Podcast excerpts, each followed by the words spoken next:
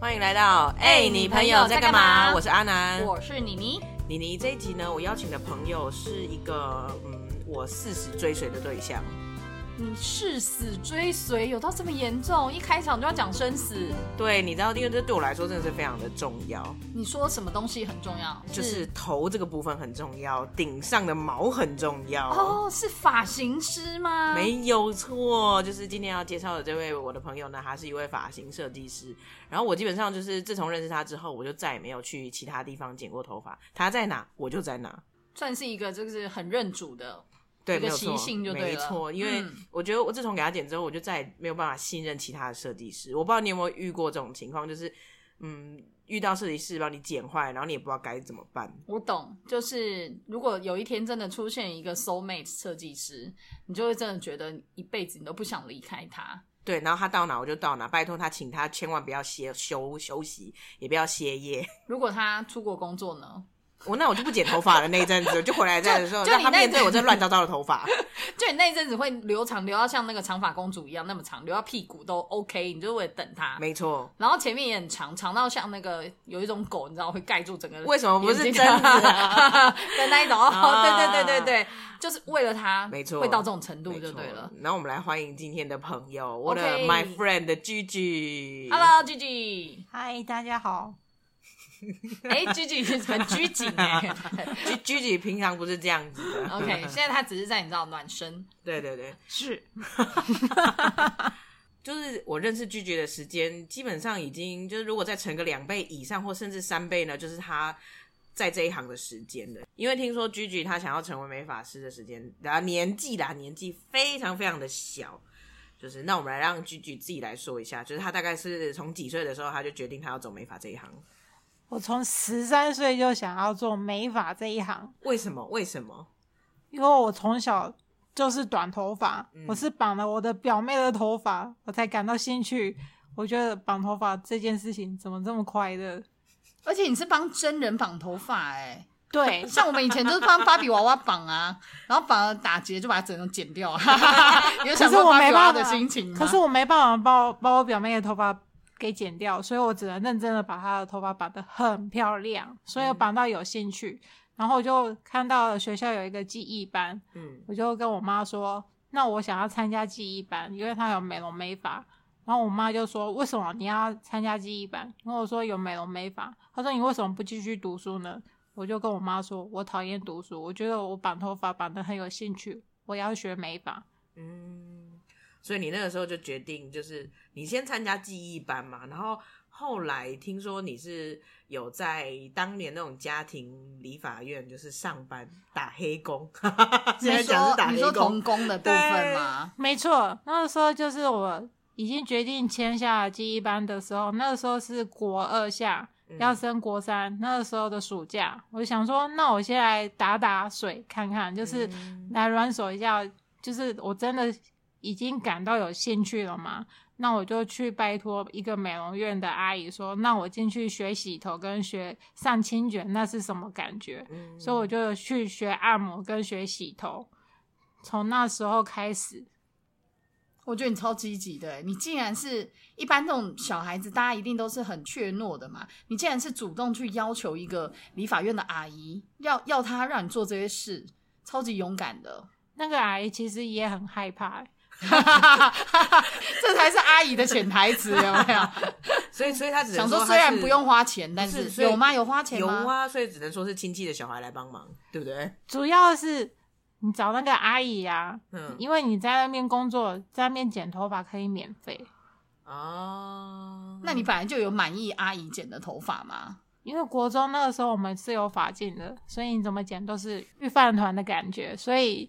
我觉得都是一样的发型，所以我怎么剪，我都觉得免费能剪到这个发型，我已经感到很满意了。所以他那时候会帮你，就是是你会帮别人剪，还是他会帮你剪？那个时候就只有帮，就是他帮我剪的份，我没办法帮别人剪的份。我那个时候就只能一直洗头，一直洗头，一直洗头，跟一直按摩的份而已。所以你等于是从那个时候，就是有一点是就决定想要做这件事情啊，你也真的去像是人家讲的实习啦，没错。然后你那也时候，你你后来那个时候也算是就是真的觉得说，哦，我好像真的可以做这件事情，你就后来是就是从那个时候，等于是那个时间点一直到现在了，对不对？中间中间只有准师那个时期有工作，有一点可能已经有一点觉得懈怠了，还是什么的，然后觉得觉得想要改个跑道，嗯嗯可能那个时候就做了一年半的夜店，嗯，嗯，对，就只有那样子，然后又转回来做美发，嗯，嗯，然后到一直到现在。哎，那再来就想要问问 G G 啊，就是毕竟我们从小在台湾长大，就是认识很多家呃连锁的发廊，名流啊，小林啊，对啊，曼都啊，什么嗯日式威廉啊这些，因为我们可能就是去洗头啦，有时候也不是说真的就是会在每一家都剪过，可是实际上来说，他们到底风格特色是什么啊？就是这些连锁发廊他们的呃，它一定有一个方式，或者是说有一种做法，可以让它的连锁店越开越多。呃，连锁店的话，他们一定有他们一贯的 SOP，嗯嗯嗯。他们如果不这样的话，他们没办法达到一个取量的标准，嗯，因为他们不是做纸，他们是做量，他们可以做一定的量，然后去打折，这样他们药水啊什么的可以做到一定的量，可以去薄利多销。呃，所以就是他们打折比较凶，其实并不是因为他们真的什么。就是可以赚的比较少，是因为其实他们从原物料这一端，他们就已经拿到了比较优惠的价格啦，可以这样讲。没错，嗯，这个是相较于一些啊、呃私人发廊而言，对不对？私人发廊的话可能没办法，因为私人发廊的话，他们的折扣可能没办法像连锁店这么多。嗯，那这个是你讲所谓的成本的差异嘛？对那，但是你刚刚讲讲到说连锁发廊它的风格，就是说呃，可能它就是比较比较嗯保守嘛，比较保险嘛，因为它就是一个类似的固定式的做法。比方说在减法的技技术上，或者是服务的流程上，所谓连锁法廊，为什么他们的员工可以这么多？那是因为他们可以把新的设计师一直提前起来。那提前起来，他们是一定是集体的去去培训，上课，对他们集集集体培训上课，然后他们设计出来的发型其实都是一致的，所以他们其实也没有考量到所有的客人的发流啊、发质，去考量到客人头型。其实我觉得这个很重要，因为有些时候你会剪失败，不是说就是不是说设计师的手艺不好，就是他真的不会剪，不是因为这样。，不是是可能他在剪的时候他就没有考虑到这个东西适不适合你，因为的确有，也许你心中梦幻的剪法，可是不适合，就是不适合你的发质，尤其是我觉得，但他们可能是公式化的，复制一个样板，嗯，所以就是无论你是谁，他就都给你剪那样。所以我都说那个叫教科书剪法。嗯，刚刚讲的当然固然是如果在剪头发上的一些呃相对比较没那么好的方式啊，可是按摩这一块我蛮喜欢的，我希望他们都可以制式的把按摩这件事情做得很好，因为我真的觉得很舒压哎，就是前面那三五分钟的按摩就其实蛮蛮舒爽的。啊，那这个也是只有连锁发廊才会做啊，没错，只有连锁发廊他们人手比较够，像单 独店对单独的工作室他们人手不够，没办法这样做。还有家庭理发啦，家庭理发也很容易，就是帮你达到这个梦想。家没错，家庭理发也会按摩吗？家庭理发的阿姨才厉害啊，不好傻傻的。啊，我很少在家庭理发就是洗头，所以我不知道。不过不是每个家庭理发都有啦。我遇过家庭理发也没有哦。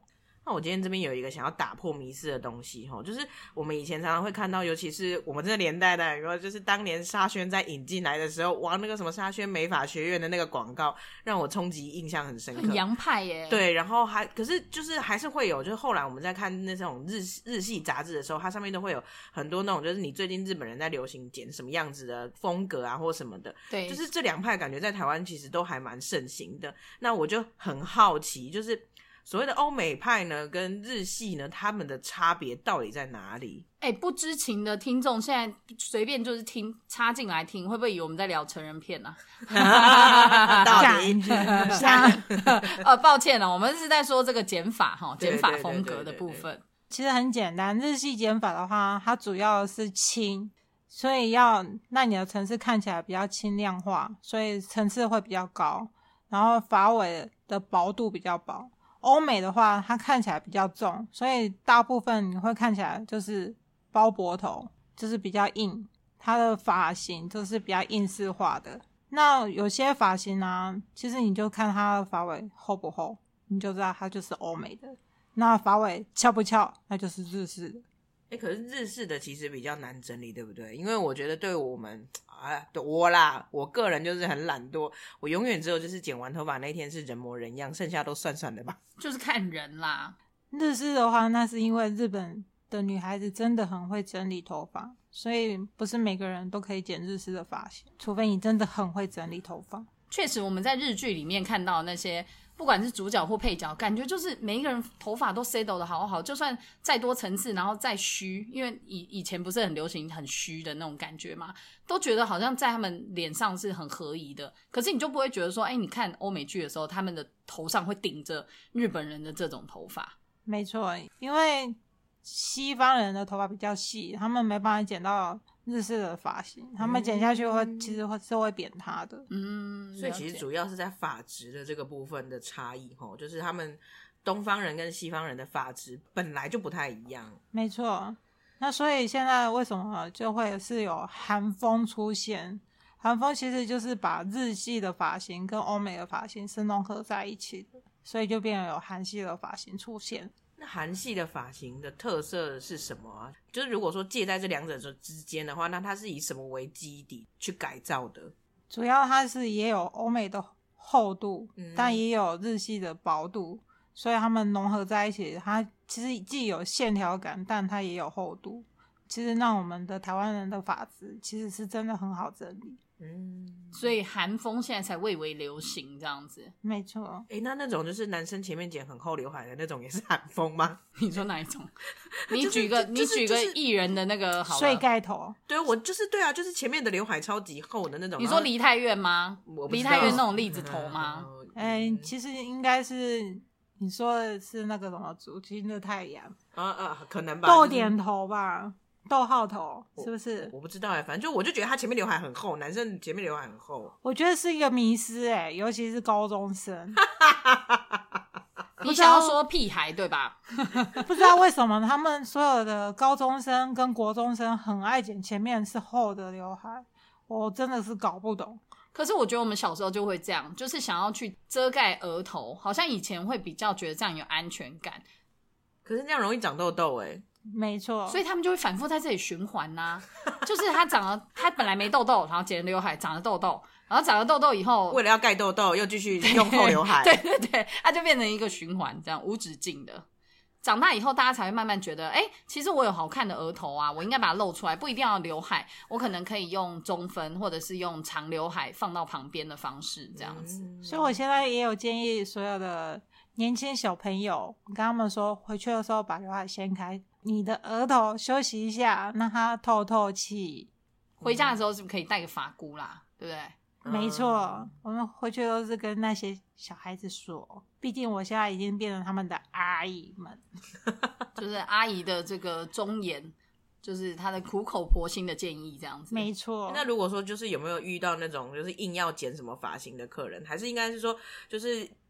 目前为止啦，你觉得就是最可怕的客人是叫你做什么造型？你觉得完全不行的？我觉得，我觉得像刚刚讲的，如果讲那个日系跟欧美系，有没有里奥纳多头上出现山下智久的发型，会不会觉得很奇怪？哦，超怪的！我光想没办法，没办法正正面去看他。对，就是一定是有人会跟你说他想要变什么发型，对不对？没错，就是有些人，尤其是妈妈。妈妈级的打开手机，他说他要这个韩风的发型，你说剪得出来或是烫出来吗？哎，等一下，这什么意思？这句话你这样子讲有点含蓄啊！我是觉得说我们听众可能有点想要直接听你讲，嗯，你要听众理解的是。主要是他回去会不会整理？哦，我以为是脸的部分。我也是，我刚刚在想说他要攻击脸的部分吧，就是整个把那个。我们当然不能攻击人家的脸啊，当然是要攻击他会不会整理这回事。因为烫回去，如果他不会整理，大波浪变的是，嗯，对啊，明明就是波浪了，他变成海带头。我觉得他的那个潜台词一定也是说，你也不看看你长什么样子。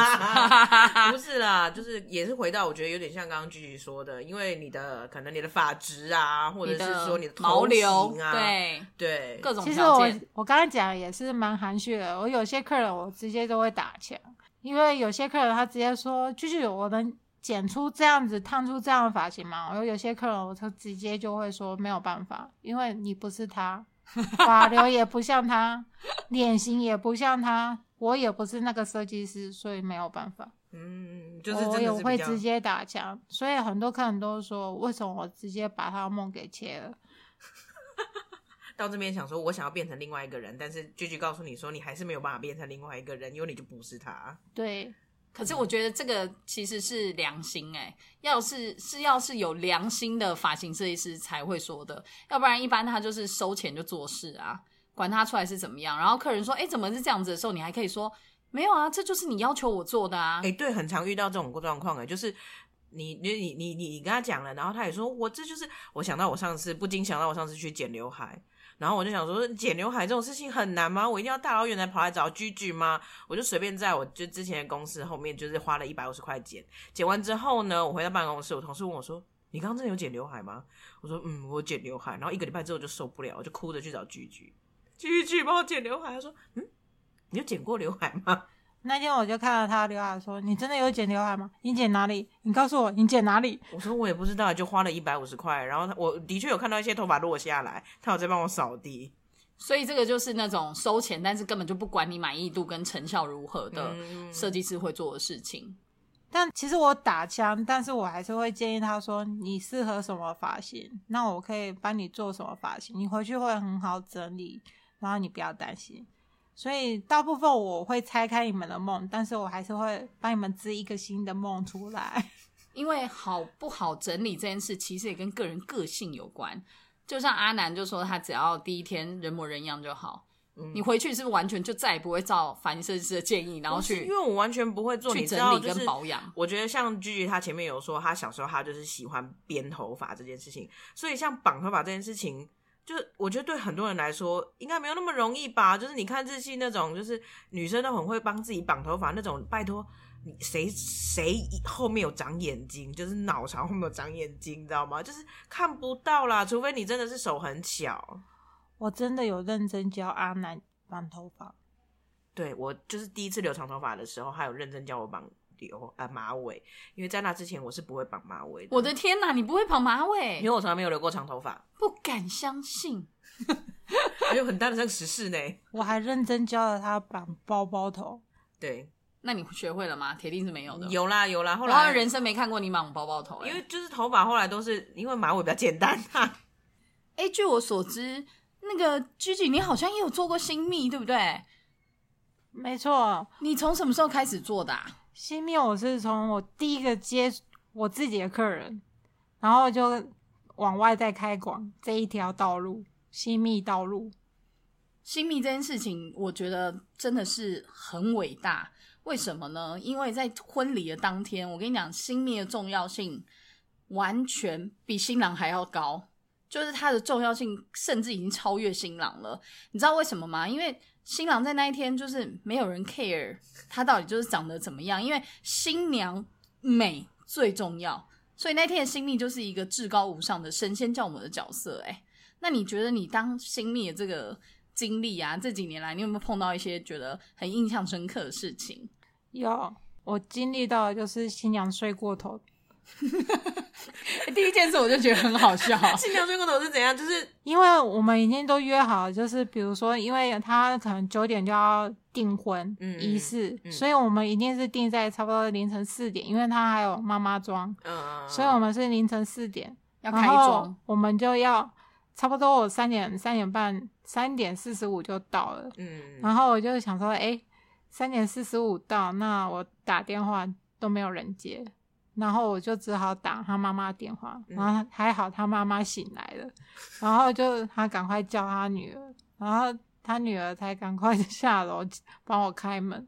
我说天哪，我第一次遇到就是新娘可以睡过头的，没有没有要嫁的意思，当天就是明明正常是紧张都来不及了，但是这样子新密以后工作会不会多一件事？就是要你知道叫他们起床。不是，我以为是前一天就要去新娘家陪新娘睡觉。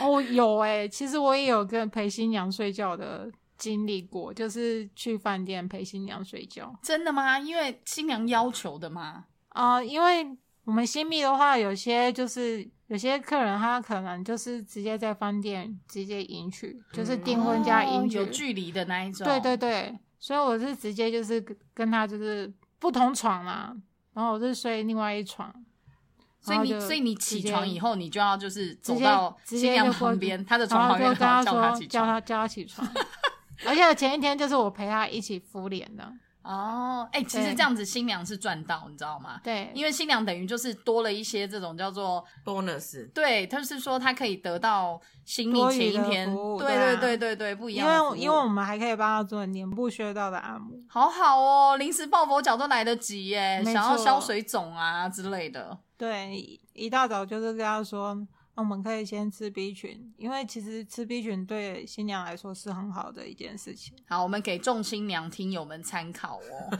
哎、那除此之外有也有很多就是你觉得很荒谬的事情吗？有啊，比如说可能腋下的腋毛是没剃掉的。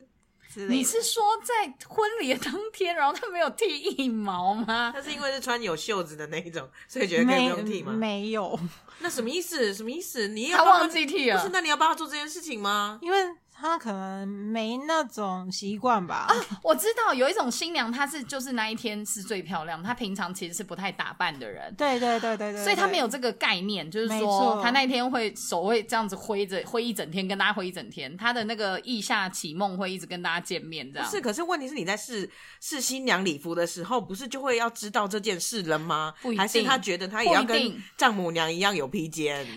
因为礼服秘书不见得会叮咛他这个，礼服秘书觉得试的时候是试啊，你试的时候不剃没关系，可是你当天你总会剃吧？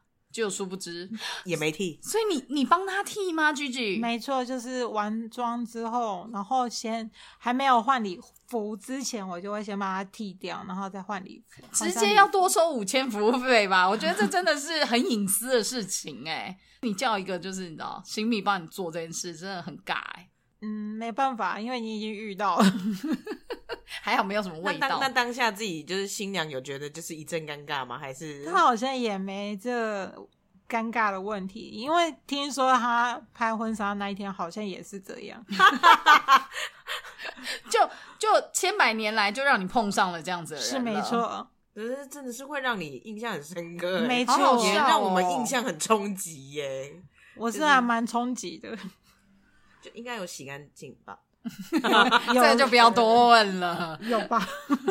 我那天没闻到异味啦。对呀、这样不就已经是不幸中的大幸了吗？是的，那除了这个之外，有诶，我很好奇有没有那种就是新娘呃要求很多，然后会就是提出不合理的那种风格，就是完全是跟他不搭。比如有些人可能是明明走的小家碧玉一样，但是却要化一个大浓妆，就是那种就是美美艳冷艳到不行的那种，会有吗？嗯，其实大部分遇到的都还好，但有啦，就是可能我遇到有一个是她本来就是走冷艳路线，因为她的五官其实还蛮立体的，然后她嫁的老公又是外国人，所以她走的比较欧美化，我觉得是 OK 的。再来是我遇到其余的，其实他们都是走比较清新或是韩式风格的路线，其实都还好。蛮保险的啦，而且其实呃，说真的，新密跟新娘会在婚礼之前本来就会我们会互相沟通跟对讨论，而且确认这样，会确认再确认，不太可能是会当天就是叫你说帮我变个风格之类。哦不会，因为我们会先试妆，试妆之后就会签合约。那再来就是中间我们就会先开始讨论说，因为我们就会是订婚、迎娶、进场，然后敬酒、送客，然后我们就会一一去说这些造型你想要什么造型。再来，其实我们造型不会以造型而造型，因为我们会以礼服的形式在做你的造型。哦，所以其实就是新娘先决定她穿什么衣服，然后才能够帮她判断她脸上的妆应该要是什么风格。而且脸上的妆大部分其实都是已经已经都是定好的，那我们顶多就是再加眼影或是改口红，顶多就是就是底。底妆一定是差不多，本来就已经是画好的啦。我对啊，再来就是只是补一下妆，那我们要的主要的是发型。目前为止吼最浮夸的头饰是什么？因为大部分就可能皇冠啊，然后或者是蕾丝啊这样子。大羽毛，大大羽毛而且是我自制的。是是怎样的大羽毛？那你是去哪里？你生去哪里拔毛？你去你去附近的鹅鹅肉场还是怎么样？养鸡的、养鸭的场吗？没有，我要四处去那个饰品店，嗯然后要那种很飘逸的毛羽毛，会会会飞的那种，随风随风飘移的那种的，所以是新娘要求的。，对，而且还是鲜艳的黄，哦，很很很很很很很亮丽。哎，句句都说不出话来，他最后挤出了“靓丽”两个字，那各位听众就知道他的潜台词又是什么了吧？就你觉得其实不适合他，对不对？呃，其实很像嘉年华，哦、哦、就没有比较有点新娘不像新娘感了啦，很像去参加一个华丽的宴会那种对，就已经是嘉年华的那种感觉。但是你还是你还是没有拒绝他，因为我有我有帮他改良一下啦，因为嗯毕竟是我自制的，我自己也蛮爱那个头饰的，只是没没办法再给下一个新娘用了。那通常会要做这种要求的，是因为他的整体这个人的风格就是是这个样子的吗？有没有有没有那种就是拿着其他新密的作品，然后说，哎、居居你也可以这样子的，就是跟剪头发一样啦，会有吗？有也是有，然后我还是会跟他说没办法，因为你不是他。啊，然后再来就是，我觉得结婚那一天你很重要，所以我觉得这种东西我要很慎重给你说，哪个发型是最适合你的，哪个妆是最适合你的，因为眼型不一样，弄出来就会不一样。真的，我觉得你如果是林心如，你真的不要想要突然变得蕾哈娜，就是这很冒险呢、说真的，就是想要好看，或者是想要嗯，就是让现场为之一亮，这种心情是可以理解的。但其实有时候你真的是没办法变成那样子，别人也会觉得适应不了吧。嗯，没错，所以居居截至目前为止啊，那你有觉得你人生当中最大的挑战是什么啊？你职涯啦，成为美法师啦，对对对人生可能有很多着急多的 哦，抱歉哦，抱歉，就是你在这一条路上啦，嗯，最大的你觉得呃困难或者是挑战是什么啊？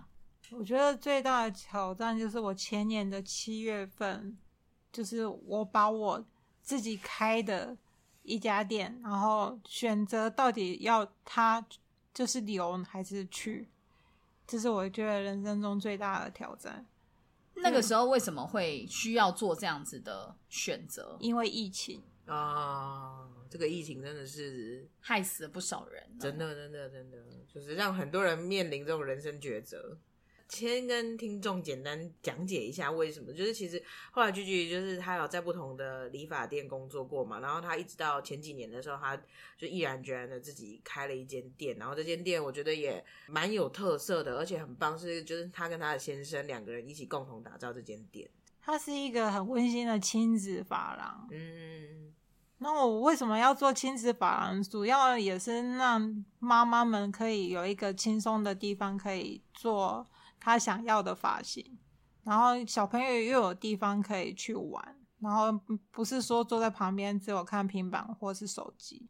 你这个设想，我觉得真的超级贴心。你知道为什么吗？因为我就有经验，就是我身边的妈妈朋友有跟我讲过说她每次出来做就是处理头发这件事情，她都会焦急，因为她都会想说。要一段时间嘛，对不对？然后他就会想说啊，是不是要赶快回去了？是不是要赶快回去？他没办法，就是非常平静的完成这件事情。只要他有染头发，或者是要处理比较久一点的这种过程，他就一直想着说啊，要赶快回去了，不然小孩怎么样？如果说有像这样子的场合，然后可以把小孩放在旁边，他可以就是做其他他自己就是很自在的事情的话，真的完全就是双赢哎。其实我那时候也就是替所有的妈妈着想，因为我觉得妈妈真的很辛苦，我自己也是妈妈，所以我知道做妈妈就是你要一边照顾小孩，然后又不能出来弄头发。我觉得这样子妈妈都只能就是绑头发，或是把头发扎起来，然后不然就是要等老公放假，然后把小孩丢给老公，然后老公有时候你坐很久，老公就打电话来说你什么时候回来？对我那朋友就是这种感觉，就是一定会被催促，或自己下一次会很有压力。嗯，所以我那个时候才想说，我一定要把一家店的一个某一个大部分的角落，就是做成一个游戏区，然后小朋友可以在那里玩。然后如果说小朋友无聊，我们还可以开电视给小朋友看。所以其实我们那个时候的想法是，主要是让小朋友来这里剪头发不会有压力，然后不会害怕剪头发。另外就是让爸爸妈妈来做头发，不会觉得说我担心小朋友放在这里没有地方去。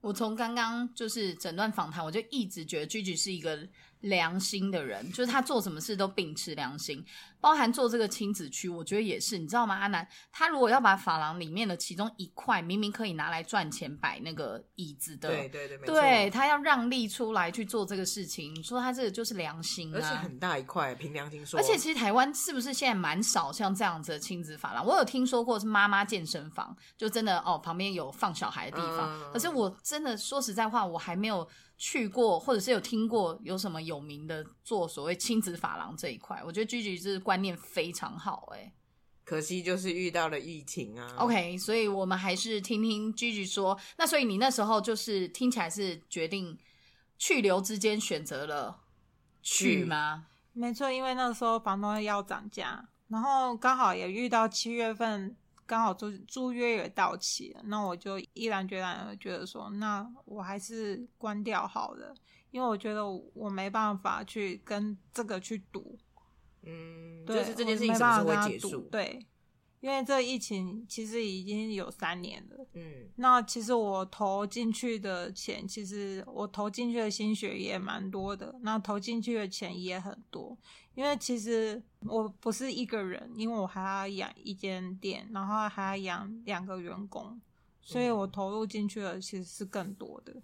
就是其实对你来说，还有另外一个挣扎，也是如果你就这真的是像我们这种死忠客户啦，就是你到哪我就到哪，但是不是所有人都是这样，也许就是今天这个理发店休息了，那因为他也不晓得该去哪里找你，尤其是我觉得很多婆婆妈妈就是这样子，我可能是刚好住在附近，或者是路路过客，我看到了，可是这间店关了，我可能也不一定会再追着你，他就立刻就是在找另外一家。对，啊，对，其实我们那时候我要关的时候，其实我也是，我觉得我自己啊压力也很大，因为我觉得关了，我的客人可能也是走掉一大半。嗯，但我自己也是得去接受这一部分，不去接受也没办法，因为我觉得我这样子也是对不起我另外两个员工，因为我不能让他们就是没有客人，嗯，因为毕竟我们是做亲子的。那疫情开始之后，所有爸爸妈妈不不敢带小朋友出门，嗯，所以我们就等于就是没有工作了，那他们就等于也没什么薪水，因为他们也是吃业绩的。嗯对啊，我不能这样子去把设计师锁锁住。那我觉得，那不如就是把店关了，让他们去找别的地方重新开始。真是 真的是良心老板。而且听起来真的是很大的挑战吧？对啊，就是你要做那个决定，你要把店关掉，而且想想看，就是像刚刚菊菊说的，还有我刚刚前面提到的，就这间店等于是她跟她老公一手打造的新血，然后好不容易想要实现了自己一个梦想，但就在这个当头，你要你要继续，就是我觉得成有一家店可能是很多人后来在的梦想对最大的目标，就是会希望拥有自己可可以掌握，你都已经达标了，对然然后后你还是要就是把它亲手结束掉，真的真的非常挣扎。幸好就是 Gigi 还是在这个产业继续，所以未来搞不好这件事还是有可能再度发生。反正不管他到哪，我就跟到哪就对了。就你怎么样都有阿南这个这个收入，记得收他贵一点。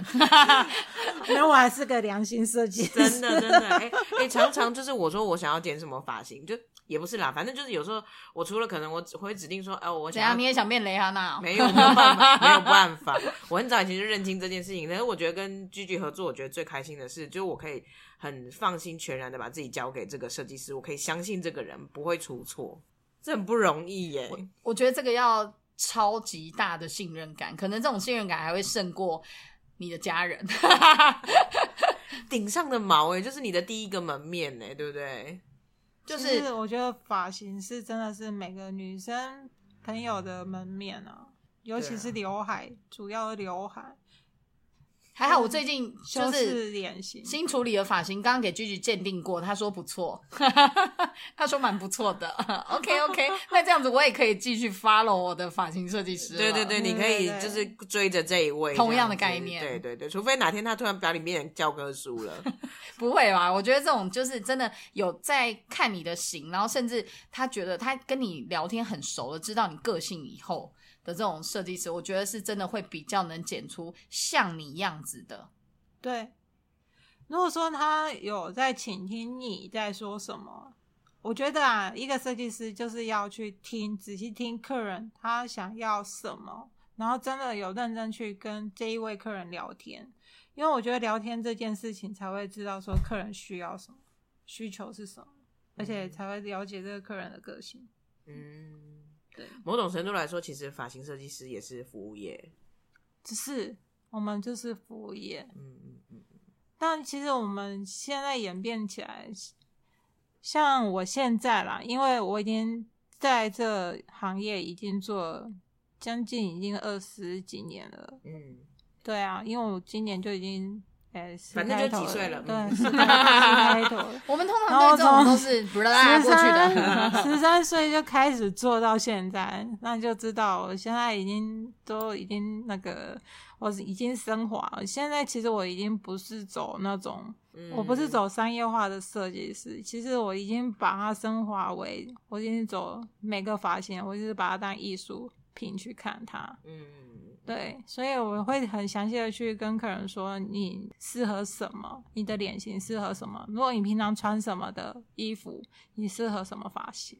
这点很重要诶，因为你如果平时不是这样搭，然后你剪了一个发型，然后你不会整理，然后平时也不是穿这种风格，感觉超突兀的。没错，我会去看说，比如说你平常可能是在专柜，那你平常的衣服就是以西装为主，那我觉得你可以剪什么比较偏向概念的发型。嗯，或者是你染的发色可能就不能很夸张，或者是没看起来没质感，对，这都会影响客人他本身在他自己的工作上面岗位对给人家的形象的感觉。所以，真的发型设计师是一个每个人都必须要必备的人生很重要的朋友，没有错。谢谢今天居居让我们就是叨扰了这么多，然后跟我们分享了这么多，而且就是哇，你看，就是剪头发剪了二十几年，有时候真的是你在一个地方就是做专精那么久的时间之后，也许你会看待这份工作的态度跟感觉都是不一样的。对啊，那我最后就想要问问看居居啊，就是如果说你要给未来的自己一句话或一段话的话，那你会想要对自己说些什么？如果我给自己一段话的话，就是我我到老了，我还是会继续走美发这段路，但是我还是会享受人生，快乐当下。嗯、享受人生，快乐当下。嗯，我觉得你应该是觉得想要把你的置业跟你的呃人生是把它融合在一起。对，是这样子说吗？，对，不要只不要像呃以前是大家觉得工作就是工作，工作就是工作，切割的非常明显，这样。没有，我是把美发当成我的生活的一部分。我有时候觉得当他女儿很好，你知道吗？因为居居有个女儿，然后每哦天可以换超多种发型，这样不一样。嗯、真的，这是真的。对不对？以前是绑表妹的头发、堂妹的头发，然后现在是绑女儿的头发。对啊，还剪儿子的头发。对啊，我觉得到学校就是会被其他女生同学称赞，然后说好好，你这个头发好好好看哦，这样子。因为我天天都听到我女儿都会跟她同学说，我妈是美发师，我妈超厉害，我妈很漂亮。崇拜妈妈好温馨哦！崇拜妈妈她很以你为荣哎。那那儿子剪的头发也是吗？就是说你会让他有一些变化这样子，我很想让爸爸拒绝，所以爸爸就是那个很很保守的，对，派爸系这样爸爸是觉得说，不要让他们觉得是全班独一。哦，我懂太出风头那一种对是吗？因为现在很多小孩真的发型很好看，很小三四岁就烫卷，对，没错。不对他说他那个时候就是，其实我那时候才刚怀孕而已而已，那时候已经就被约法三章了。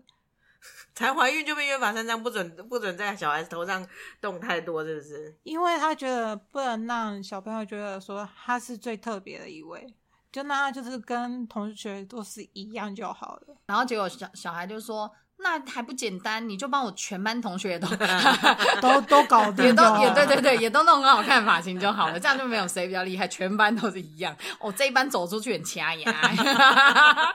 我也很希望啊。真的，哎、那我想要问说，那个居居，你有做过义检吗？哦，我还蛮长的，我最常去的是额发中心。真的良心发型设计师就是会去做这种事情，我这样随便猜就随便中。所以去义检也是你你自己本身就觉得说你在生活当中应该要去实践的事情。没错，其实我还有一部分小小的愿望，就是我很想要，就是自己去每个部落去帮老人家剪头发。天哪，我必须要在这里就是拍手。就是如果说，就是当我真的就是这边的工作告一段落，我真的就是想要好好的就是环岛，但我环岛是要去每个部落，然后去剪差不多六七十岁以上的老人家的头发。哎、可是其实那些阿公他们几乎也差不多。呃干嘛头发是没了，是不是？没有啊，是不是还有是不是比较少一点啊就是主要女生，你可以帮他们做个整理，这对对样子。对对，其实因为像部落很多年轻人，他们都出去工作了。其实不只是婆，就是老公公、老婆婆啊，其实还有小朋友也可以。嗯，对啊，其实因为大部分的爸爸妈妈其实都外出工作了，那其实部落的小朋友，其实他们也没有什么所谓的长辈，他们其实都是隔代教育，所以我觉得就是台湾台湾人，我觉得还是可以出一份力。我觉得这是我访问到目前为止一个，就是在他的岗位上面做最久的一个了啦，几乎是这样。我这样掐指一算，对，就差不多，句句应该就是比你还要久，很难得。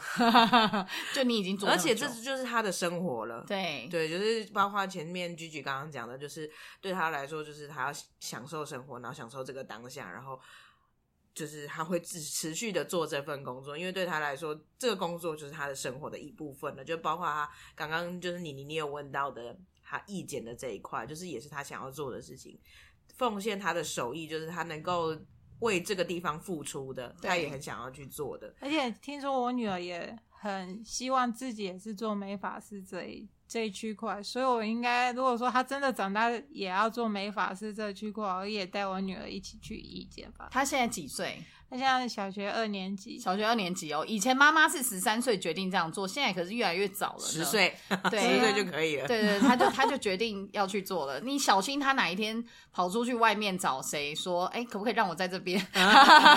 可不可以让我在这边打工这样子？我直接带他去色彩学就好了。好啊，那我们今天也很开心，可以邀请居居一起来跟我们聊天，谢谢居居，谢谢，谢。谢谢谢大家。今天到最后有没有觉得有一种就是跟职人聊天的感觉？而且是有良心的职人。哎，有职人是没良心的吗？应该，哎、真的就这样练财的吧？就是这个东西是对他来说是练财的。，对，所以我觉得真的可以当上职人，除了你本身技艺手艺的精进之外，你的心境也要随着成长，就你真的要变得有奉献的精神，对不对？就是你会愿意把这个东西传出去，然后你会是真的是在做这件事情的时候感到快乐，就是。也许它真的不是就是一份工作而已，而是你的人生的一个目标跟方向。我觉得很感动，因为虽然我今天才第一次跟剧见到面，可是他这样子的，就是道出了他做过的这些事情，我就觉得很惊讶。你自己不是也有在做吗？就是关于就是异形的这个部分。可是我觉得我还没有内化到像他这种程度啊，就是会觉得说，哦，我是觉得因为可以为了社会出一份出一份力这样子。我觉得我好像还没有还没有这么这么深厚，像他这样子的一个理念。可能你开店十年、二十年之后，你还会就是对渐应该就会了好那我们希望会这个节目也是可以陪伴大家一起十年、二十十年、二十年，哇，就是不得了了！我下了一个宏愿。一直到我们成为要被居居意见的 老婆婆年纪是吗？没错。好，好啦，那也别忘记订阅、分享、按赞哦。我们哎、你朋友在干嘛？下次见，拜拜